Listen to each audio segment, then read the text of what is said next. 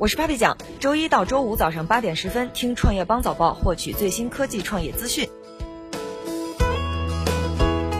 欢迎收听创业邦早报。创业是一种信仰，科技创业资讯尽在创业邦。今天是二零一九年五月二十九号，星期三，我们一起来关注今天的重要讯息。华为在欧洲申请多个商标自有操作系统或命名 ARK。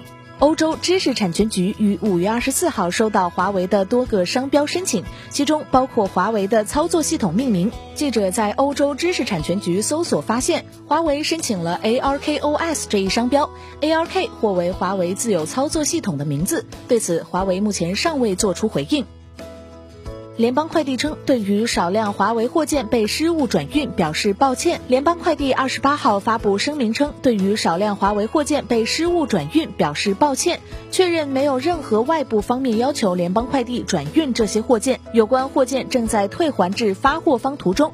此前，华为声称联邦快递将从日本寄来的两个包裹转送至美国，并试图将从越南寄来的两个包裹转送至华为在亚洲其他地方的办事处。然而，这些都是未经授权的。华为还提供了这些快递追踪记录的图像。华为表示正在审查与联邦快递公司的关系。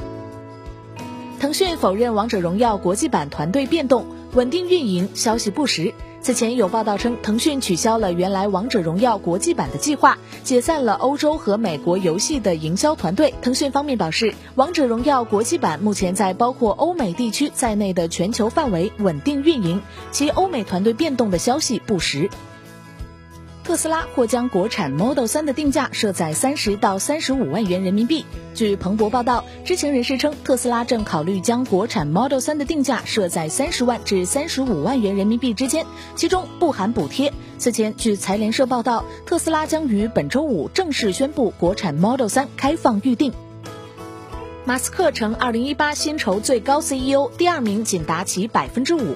据《纽约时报》报道，特斯拉 CEO 马斯克是2018年薪酬最高的 CEO，比其他 CEO 加起来还要高出很多很多。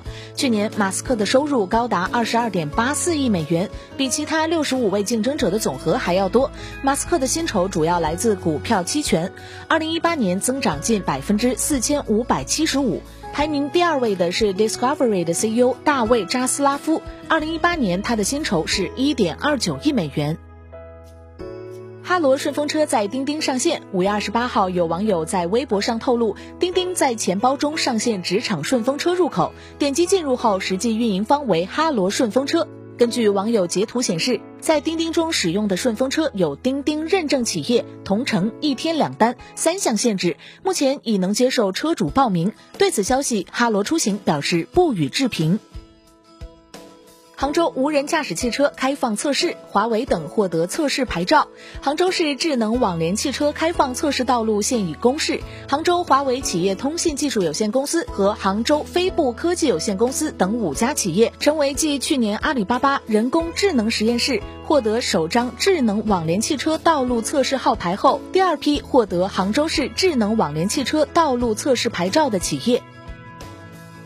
未来获得一百亿元投资。未来与北京亦庄国际投资发展有限公司签订框架协议。根据协议，未来将在北京经济技术开发区设立新的实体未来中国，并向未来中国注入特定的业务和资产。亦庄国投将对未来中国以现金方式出资一百亿元，以获取持有未来中国的非控股股东权益。万达体育即将赴美上市，近期将总额十亿元股权质押给盈方。万达体育即将赴美上市，近期将总额十亿元股权质押给盈方。